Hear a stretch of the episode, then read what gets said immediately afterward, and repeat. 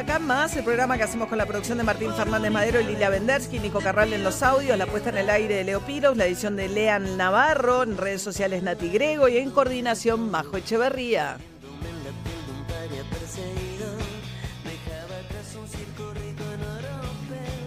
8 y 7 de la mañana y bueno, saludo a Facundo Mané. Facundo es neurocientífico, neurólogo, dirige el Instituto de Neurología Cognitiva. ¿Qué tal Facundo? Buen día. Hola María, ¿cómo estás? Bien, ¿y vos? Muy bien, muy bien, gracias por, invitarme. No, por favor, bueno, decía, hablábamos hace unos minutos con Pedro Can, eh, que nos contaba que hoy va a haber una reunión eh, como las que tienen habitualmente con el presidente en Olivos, previa a tomar las decisiones respecto de cómo sigue eh, la cuarentena o como quieran llamarlo.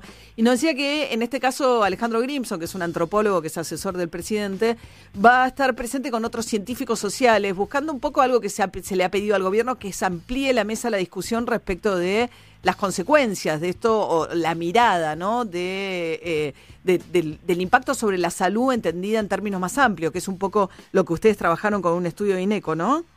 Exactamente, nosotros hicimos un estudio en INECO eh, viendo el impacto mental de lo que estamos viviendo, no solo de la cuarentena, sino de la pandemia, de cómo impacta esto. Y, bueno, las cifras de ansiedad y de síntomas de ansiedad, de, depresión, eh, son importantes. los grupos de riesgos eh, son los jóvenes, eh, las mujeres, por el, la inequidad del trabajo doméstico, por muchas veces violencia doméstica, los mayores. Y otro síntoma que, encontramos, que también justifica un poco los altos índices de ansiedad y de, síntomas ansiosos y depresivos, es la fatiga mental. Estamos como exhaustos, fatigados. Y también esto explica un poco lo que estamos viendo, que, que la cuarentena no por ahí no se está cumpliendo como eh, como digamos por ahí se sugiere o, eh, por, y por qué porque cuando uno está fatigado cuando uno está eh, exhausto automáticamente actuamos con más sesgos.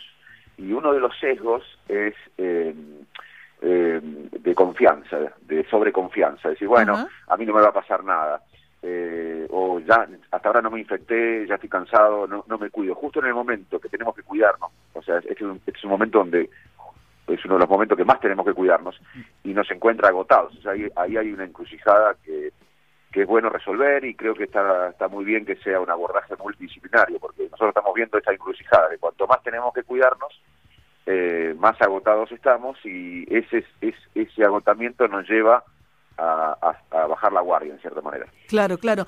Y Facundo, ustedes decían que detectaron un grupo de riesgo para lo que es, digamos, los efectos sobre la salud mental de todo este largo periodo, sobre todo los jóvenes, ¿no? Un grupo, los adolescentes. ¿Por qué? Sí.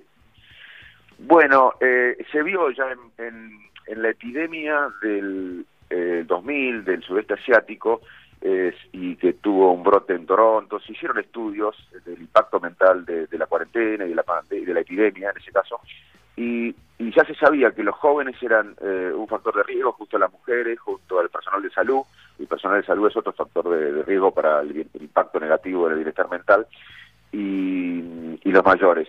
Y los jóvenes, eh, porque les cambia eh, primero porque están en un proceso de regulación de emociones. El cerebro termina de desarrollarse después de los 20 años y eh, están modulando sus emociones y esto es un impacto importante.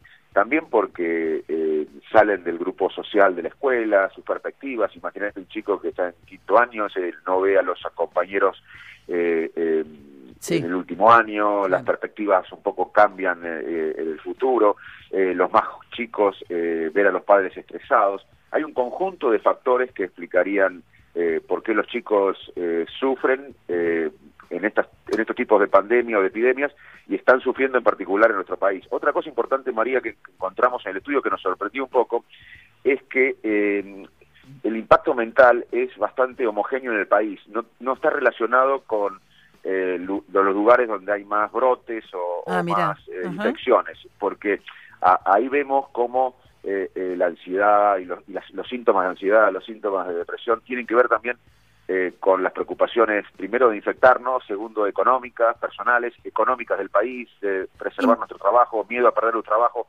porque vimos un impacto mental homogéneo en el país, no relacionado con los picos de, o los brotes. Claro, igual en los chicos me imagino que el factor determinante es el hecho de no tener clases, o sea, y sobre todo los adolescentes, no poder ver a sus pares, y eso independientemente de las distintas realidades en el país, no, no, no hay, digo, recién ahora volvieron eh, en las clases un poquito en San Juan y algo en Formosa, pero eso es eh, homogéneo. Sí, sí, sí, exactamente. Eh, aparte de que esto genera también una una desigualdad, eh, digamos, este, esta pandemia puso en, desnudo nuestras eh, desigualdades económicas, de acceso a la salud, al trabajo formal, a, la educación, y a su vez en la educación hay una nueva desigualdad de la gente que tiene buena conexión a Internet, la que tiene computadoras para todos, eh, las que no, que también genera genera cierto estrés y y la incertidumbre. Otro otro aspecto importante, María, eh, además de la fatiga, es la incertidumbre. Eh, no saber cómo sigue esto o, o, bueno, saber que esto va para largo, pero no tener una, una, un plan, aunque ese plan sea modificado. Esto también lo, sabemos de estudios previos, porque estos estudios previos de la epidemia anteriores dieron ciertas recomendaciones eh, para comunicar, para, para las autoridades, así que me parece bárbaro que se reúnan eh, según me comentaste vos, de diferentes disciplinas, porque es importante cómo se comunica. Eh, la, la, sociedad tiene que percibir que, que se comunica claramente, eh, transparente, que muchas veces decir no sé o no sabemos es bueno, eh, las, las, autoridades no tienen que mostrar ciertos intereses personales o civismo. Eh, es muy importante cómo la autoridad, las autoridades, o cómo, se, cómo percibe la sociedad que las autoridades están comunicando, es muy importante para porque puede impactar negativamente en nuestra salud. Claro. Estamos charlando con Facundo Manes, que es neurólogo, neurocientífico. Acaban de hacer un estudio en su prestigioso instituto eh, INECO respecto al impacto sobre la salud mental de bueno la pandemia y también el aislamiento, ¿no? Eh, eh ¿Que se puede recomendar algo, Facundo? Se me ocurre nada, aprovechar tu conocimiento. Vos me imagino, digo, es como muy genérico, pero me decís, hay incertidumbre, hay fatiga mental, los chicos difícilmente vuelvan a clases en un corto plazo. ¿Se te ocurre alguna estrategia? Sí, sí, por supuesto. Eh, antes que nada también eh, te quería decir que eh, esto suele ser transitorio, estos síntomas de ansiedad, de, de, crónico, de depresión.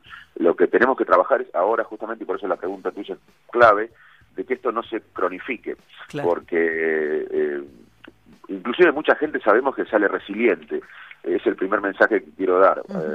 por, los seres humanos tenemos mecanismos de, de enfrentar un problema, atravesarlo y salir más fortalecido. Así que mucha gente va a salir resiliente. Tenemos que dar recomendaciones para mucha gente que no, no tiene tantas herramientas de resiliencia. Y, y tenemos que, un, un, consejo sería reforzar comportamientos específicos de cuidado sanitario versus el concepto genérico de cuarentena. Eh, trabajar con, con dos conceptos íntimamente conectados y no como fuerzas que compiten entre sí. O sea, reconocer el desgaste, eh, decir, estamos cansados, eh, nos va a costar más cuidarnos, pero tenemos que cuidarnos. Y, evitar la polarización y la, lucha de facciones, porque otra cosa que pasa eh, en, estas, en estos tiempos, y esto está en la literatura mundial, es que eh, temas como la cuarentena sí, la cuarentena no, se convierten en luchas de, polarización, como fue el cambio climático, el cambio climático sí o no. Más allá de la evidencia, las personas de, con cierta ideología de un lado y del otro, eh, eh, tratan de buscar eh, elementos que coincidan con sus creencias previas, sus preconceptos, más allá de la evidencia. Entonces, es muy importante bajar este nivel de polarización porque son momentos donde tenemos que apelar más que nunca al pensamiento crítico. y también una sugerencia sería aumentar las probabilidades que las recomendaciones se traduzcan en conductas efectivas por parte de la población. Eh, y también disminuir el impacto negativo de la comunicación. Porque la comunicación, como dije, si no se prepara bien, si no está basada en cómo funcionamos conductualmente, puede generar daño en la misma comunicación, en el impacto mental. Y, y, también, si tengo un segundo más, eh, evitar un poco, eh, por ejemplo, el término cuarentena, yo le diría un plan de cuidados, medidas de cuidado, tratar de ir empoderando a la gente para, para ah. bueno, un poco el presidente lo dijo ayer. Que no esté por el lado de la prohibición, sino por el lado de me estoy cuidando. Exactamente, menos miedo y más cuidado, porque el miedo y las provisiones... Sí. No, en eso el gobierno fue y vino, tuvo un momento hace 15 días con esa publicidad del miedo, una terapia intensiva, ¿no? Y después pegó un volantazo, hay como toda una discusión alrededor de cuán, cuánto sirve la comunicación vía miedo, ¿no? Bueno, y además le va a venir bien al gobierno, o sea, esto esto que estamos hablando no no son sugerencias mías, en realidad es lo que la, el estudio fue nuestro, la Fundación INECO, lo lideró Fernando Torrente, un gran investigador y, psicólogo, y Marcelo Sekovich, el jefe de psiquiatría.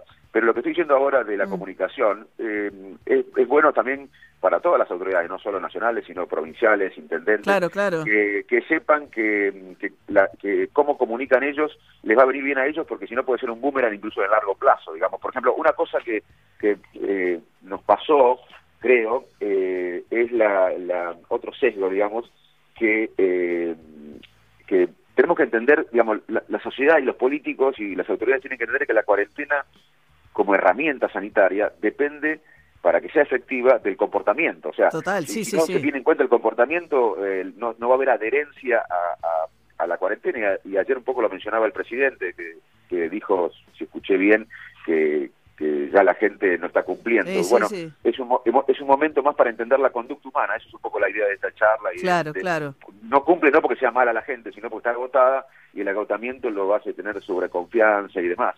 Y, y también... Ah, es eh, interesante eso, claro. Entender que el agotamiento lo lleva a uno a sobreconfiarse en un mal momento y que es momento de preservar el cuidado, ¿no? Claro, pero no porque somos malos. sino porque por cómo funciona el cerebro. El cerebro entró en etapa de fatiga mental, no es que estamos en contra de nadie cuando estamos agotados tendemos a actuar de forma menos reflexiva, eh, más intuitiva, con sesgo, y bueno, de sobreconfianza. bajamos la guardia cuando estamos agotados, y justo estamos agotados. Porque, eh, eh, claro, en el momento... Porque venimos con una cuarentena larga, que no, no... Pero alguien que escucha esto, si es de un lado de la ideología, de la grieta, va a decir, estoy diciendo tal cosa. Si es de otro, está... no hay que ser eso. Estamos dando herramientas para tratar de, de, convivir mejor, porque vamos a convivir eh, varios meses, largos meses. Con, restricciones, como sean, claro. Y, no podemos estar con prohibiciones eh, hasta mitad del año que viene o cuando surja la vacuna o la cura. Entonces lo que recomendamos es empoderar a la gente, tratar de no instalar el miedo, sino eh, la responsabilidad ciudadana, bueno, esas pequeñas cosas son grandes cosas. Y otra es el manejo de las expectativas. Por ejemplo, eh, una de las cosas que, vimos es eh, que la expectativa no realista sobre la evolución de la curva de contagios, que fue un sesgo optimista. Muchas personas al principio de la cuarentena esperaban que, la cuarentena estricta tuviera un impacto más decisivo. Claro, y más rápido, claro, claro, claro, la frustración, esa idea, Esa idea no realista, porque alguien que sabía esto sabía que no en dos meses no se solucionaba esto, esa, pero mucha gente tenía esa idea no realista, decimos, hacemos dos meses de cuarentena. Claro, eso generó frustración. Exacto, claro, jugó a favor para, sobreestimó la eficacia y después jugó en contra más tarde. claro, no, es Que, no es que lo mío no es una crítica, no es... No, no, no, ¿cómo se entiende? El lado de la salud mental y de la predisposición, cómo trabajar consensos eh, alrededor de esto y cómo trabajar sobre todo la fatiga, que muy bien calificar la fatiga mental. Bueno, Facundo, súper interesante. Facundo Manes, neurólogo, neurocientífico, nos daba cuenta de un estudio enorme que hizo INECO respecto a qué pasa con nuestra, nada menos, nuestra salud mental eh, en el medio de este contexto de tanta incertidumbre. Gracias, Facundo, te mando un beso. A vos, María, beso. Muchas gracias por atendernos, ¿eh? 8 y 20 de la mañana. Me encanta cuando queda el pi, ¿me entendés? Cuando se corta. Ah, ah, no, a Majo no le gusta porque ella es muy prolija nuestra coordinadora, ¿vio? Le parece que eso se, se nos ven las este, se nos ven las, las, costuras. Bueno, eh, ahora en unos minutos creo que si tenemos suerte voy a hacer algo que Martín Fernández Madero no le gusta que haga, que es vender una nota. Pero en breve vamos a tener una nota muy importante también antes de que termine el programa, tema vacuna. Y detrás de la vacuna que se va a producir en la Argentina, si todo sale bien, este agente activo que nos van a traer, que proviene de los chimpancés, hay una investigadora inglesa, una mujer, que es la persona que está detrás de este desarrollo de la Universidad de Oxford. Juli. Sí, Sara Gilbert, una mujer que no quería nada, nada de, de, fama, que nadie supiera su nombre, le gustaba el anonimato en el que vivía hasta hace algunos meses, pero resulta que se puso al hombro el equipo de 300 científicos de la Universidad de Oxford que están trabajando en el desarrollo de esta vacuna junto con AstraZeneca, como venimos diciendo. Bueno, ¿quién es Sara Gilbert? Tiene 58 años, es una vacunóloga, trabaja, como decimos, en este, en este desarrollo. Tiene tres hijos trillizos de 21 años. No, no, trillizos. Todos estudian bioquímica. Todos bioquímicos. Todos estudian. Criar trillizos te la, te la, encargo. ¿eh? Fuerte. Fuerte, No, no, sí. y además ella contó, eh, porque por supuesto, a- en contra de su voluntad, le empezaron a hacer entrevistas y demás, eh, contó que fueron bebés prematuros, que tuvo solamente 18 semanas de licencia paga y que eso fue una complicación, lo cual también habla como de cierta reivindicación, aprovechó para mandar un mensaje ahí, ¿no? Como Sí, claro. la licencia no fue suficiente, eh, porque tuvo, fue muy estresante, tuvo que cuidarlos, después los cuidó también su marido, pero ahí aprovechó para mandar un mensaje, es obviamente británica, venía trabajando durante muchos años en el tema influenza, pero ahora, eh, bueno, la mudaron al equipo coronavirus para que lo coordine. Bueno, cuatro horas por día duerme, ¿eh? Cuatro horas por día duerme, no duerme nada. Bueno, dice que no es habitual, pero en este contexto en el que va y viene a- de su casa al laboratorio en bicicleta. Hay alguien que abrió un sonido rarísimo. Hola Flora, ¿cómo te va? Flora, buen día. Ok, sigamos, Juli, dale. digamos. Va y viene en bici al laboratorio y sí, está durmiendo cuatro horas por noche ahora porque dice que bueno, que hay un trabajo, que un trabajo que habitualmente se hace en cinco años, lo están haciendo en cuatro meses, con lo cual hay que meterle. Claro. Igual el desarrollo, y estaban trabajando también en el ébola, ¿no? Son desarrollos que sirven, ¿no? Te digo, todos Sí, los claro. desarrollos acá también venían trabajando con el, eh, el dengue, ¿no? Los científicos Claro. que pegaron la vuelta. No, no es que se empieza de cero, por eso es tan importante No. tener un desarrollo científico, ¿no? Ayer cumplió años la Universidad de Buenos Aires, hablando de la importancia de la ciencia, ¿no? 199 añitos estuvo en un acto eh, que se hizo virtual, una inauguración de una nueva sala de la Facultad de Odontología, 199 años con la camiseta de la UBA puesta del presidente Alberto Fernández. A ver. Lo que más deseo es que siga siendo la universidad que es, que con orgullo decimos estamos entre las 100 mejores universidades del mundo, la única pública, que no es poco, es mucho. Yo digo estas cosas para que sintamos orgullo de lo que somos. Cuando nos quieren hacer creer que algunos tienen la desgracia de caer en la educación pública, cinco premios Nobel cayeron en esa desgracia. El presidente de la Nación cayó en la universidad pública. Orgullosos de haber caído en la universidad pública. Felices y comprometidos de haber caído en la universidad pública. Bueno, por supuesto haciendo alusión a lo que dijo Macri en su momento, ¿no? Gente que cae en, el sistema público. Eh, el presidente de la Nación es egresado de la Universidad de Buenos Aires, de la Facultad de Derecho. Su padre también es egresado de la Universidad de Derecho. Habló de sus hermanos por primera vez. Alberto Fernández en ese contexto dijo que también son, eh, habiendo, son educados en la universidad pública. Y desde los 25 años da clases en la UBA, Sí. Alberto Fernández. Es un, digamos, todo este equipo tiene mucho más presencia de gente que Sí. viene en la UBA, eh, que lo que era el, el sesgo, digamos, del gobierno de Mauricio Macri, era mucho más de funcionarios que venían de universidades privadas. Este tiene mucho más la presencia de la universidad pública. Lo mismo Martín Guzmán, el otro día nos decía el ministro de Hacienda de la Universidad de La Plata, se estudió, después se doctoró en Estados Unidos, pero también es profesor titular de una cátedra de economía en la Universidad de La Plata. 8 y 24 de la mañana, DJ Pinzón. Sí, sí, DJ Pinzón, y quiero recordar que hay muchos oyentes quejándose del tema telepase. Atención con esto, hay una posibilidad que vayan pasando, eso es lo que habían anunciado, con la patente, por más que no, llega, no les haya llegado el chip. 28 Recuerden de agosto, ¿no? Es que hay que solo telepase o pagás el doble. Exactamente, recordemos para las autopistas de Cava solamente, eh, así que lo pueden generar por eh, vía web telepase.com o si no al 0800 122 7273 y vayan contándonos qué va pasando. Por ahora, mucha queja con respecto de la- llegada del chip para poder estar habilitado. 28 de agosto la fecha límite, pero para amenizar esa espera tenemos Iguana, a Iggy Pop uno de los grandes temas de su extensa carrera. Vamos con Lads for Life.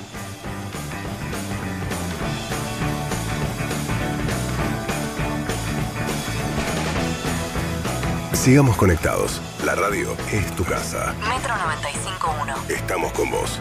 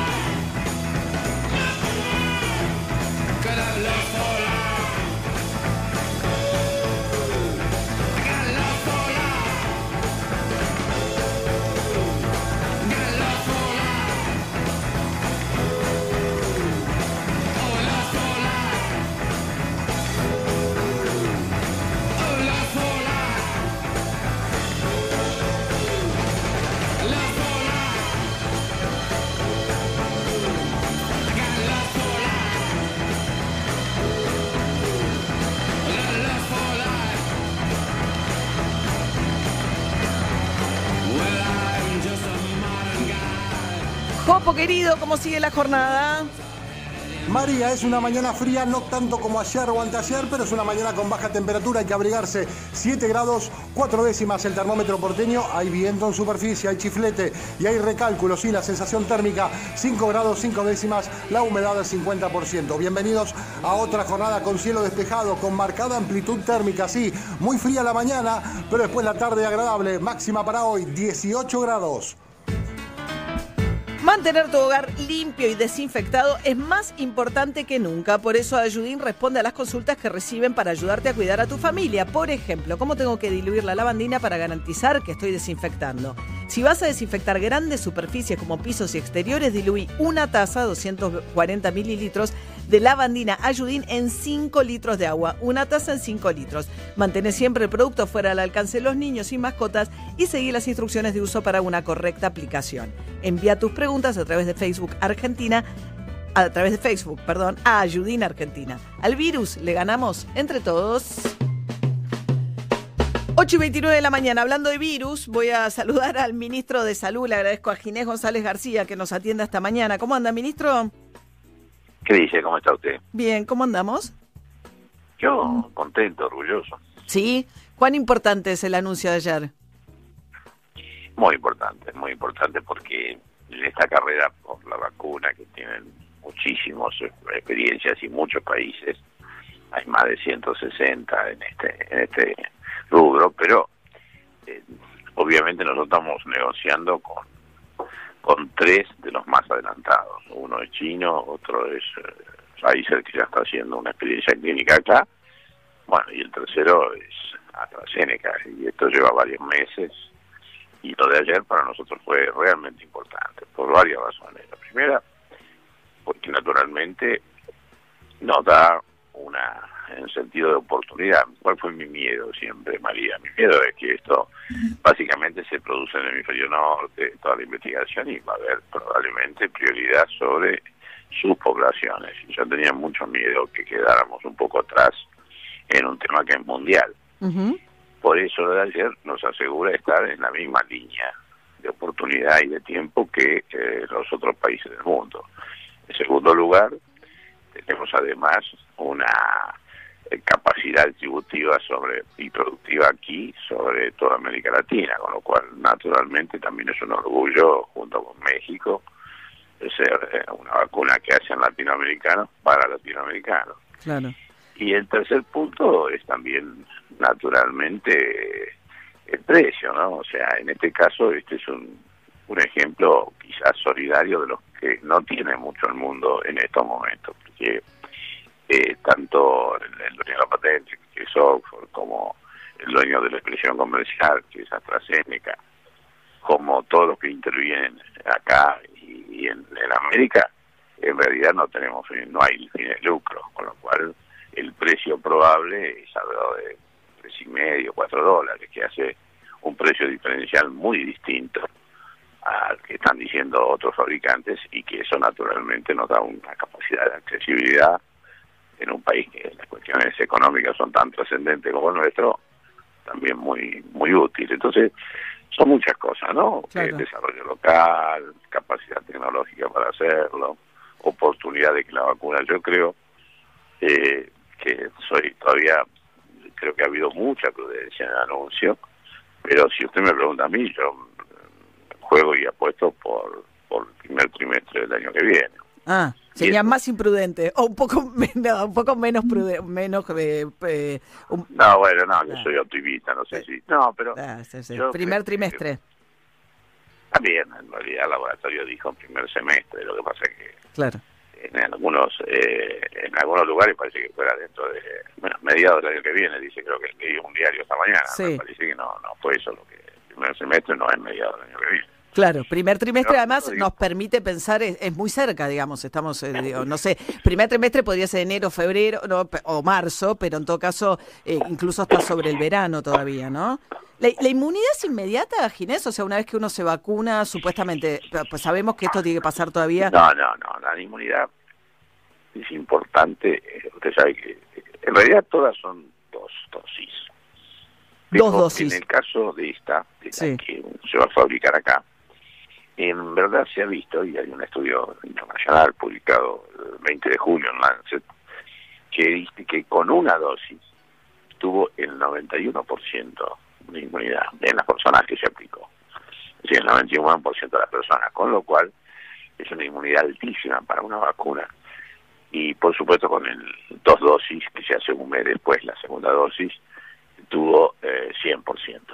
Mm, Pero claramente eso podría ser, y eso lo va a decir el laboratorio cuando termine el estudio clínico que está haciendo en otros países, que se va a usar una o dos dosis. Si es una dosis todavía es otra ventaja más, porque obviamente en términos logísticos, organizativos, cuando la vacuna es tan masiva, naturalmente que sea una dosis simplifica mucho, una cosa que ya en sí mismo es compleja, ¿no? Claro, claro. Además, cuando hablamos del primer trimestre, claro, digamos, o sea, si el, de- el, el- el laboratorio va a fabricar 40 millones de dosis al mes, ¿no? Eventualmente o tiene esa capacidad, pero repartiendo, por supuesto, en toda América Latina. No sé, las de Inglaterra se produce en Inglaterra. Directamente la producción que va a haber entre Argentina y México es para repartir entre los países de América Latina. Sí, sí, correcto. Y ahí- En América será provista nosotros en la, en la- en la planta local, en las plantas locales, porque el laboratorio tiene dos, y nos ha dicho que va a discontinuar toda otra producción, o sea, le va a dar prioridad absoluta a esto, lo cual también agradecemos. Y en la planta local se va a producir, digamos, la esencia de la vacuna, la vacuna en sí misma. Pero guarda que es todo muy complejo en un complejo, en un sistema de producción.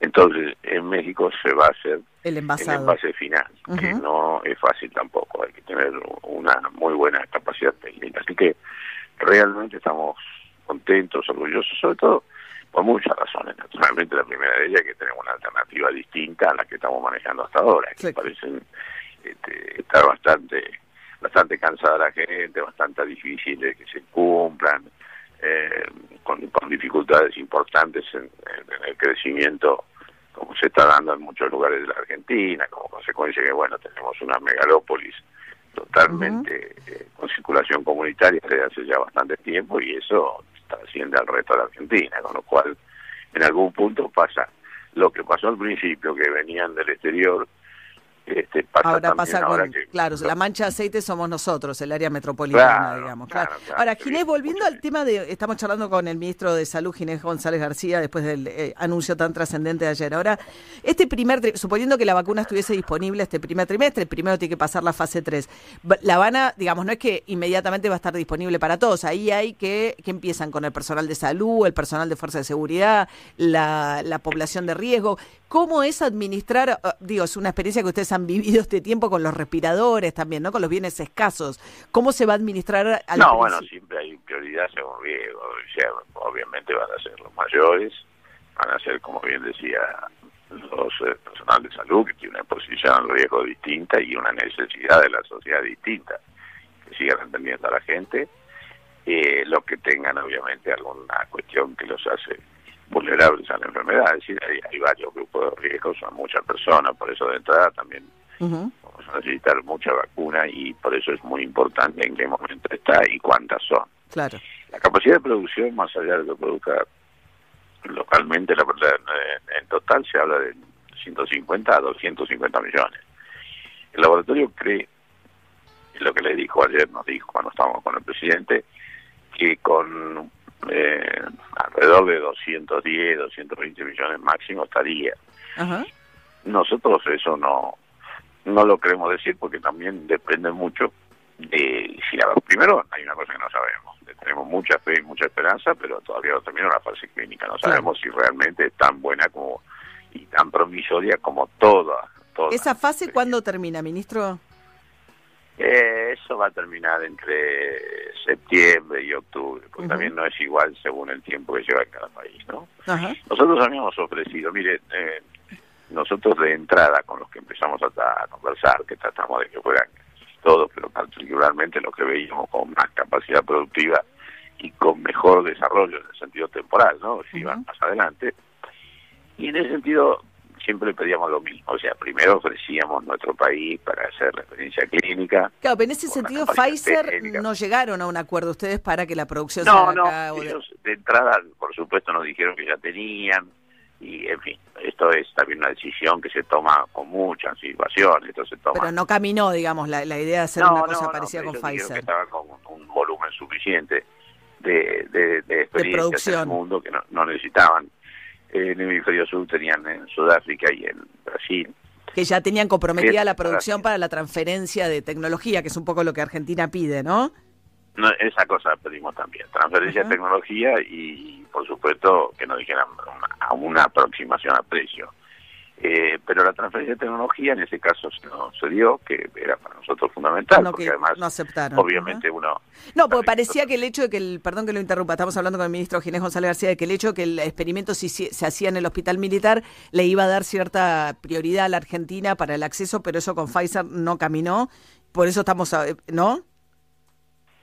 No, no, estamos conversando, no es que nada haya caminado, porque obviamente tampoco, con todo respeto, nosotros no vamos a jugar a una sola alternativa, Claro, porque claro. queremos saber, obviamente, este, todo lo que sea útil para Argentina, tener acceso. Ministro, vio que en redes se armó, o algunos ex eh, mi- eh, integrantes del gobierno de Macri se quejaron de que no le hubiesen dado ayer crédito a unos convenios que se habían firmado en la época de Macri con AstraZeneca, que es este laboratorio que dicen ellos que también cooperó a que todas estas circunstancias se pudieran dar. No sé si usted es cierto. No, no lo sé, pero bueno, la ciencia es un sistema evolutivo, usted lo sabe. Sí. Esto, naturalmente, el laboratorio este es una, hizo una asociación público-privado hace muchos años que le permitió empezar a producir masivamente vacunas. Por eso tenemos la capacidad tecnológica, no cualquiera produce este tipo de vacunas. Claro. Tiene una tecnología muy novedosa porque en realidad hay un un virus pero que se que se inyecta en las personas, pero es un virus muy modificado. ¿Por qué? Porque el virus en realidad no es el que genera el anticuerpo en nosotros. El virus es un transportador de una proteína que es la que genera el anticuerpo. O sea, el virus es como si fuera un vector, es como si fuera el virus, el mosquito del dengue, digamos, ¿no? ¿Entiendes? Sí, sí.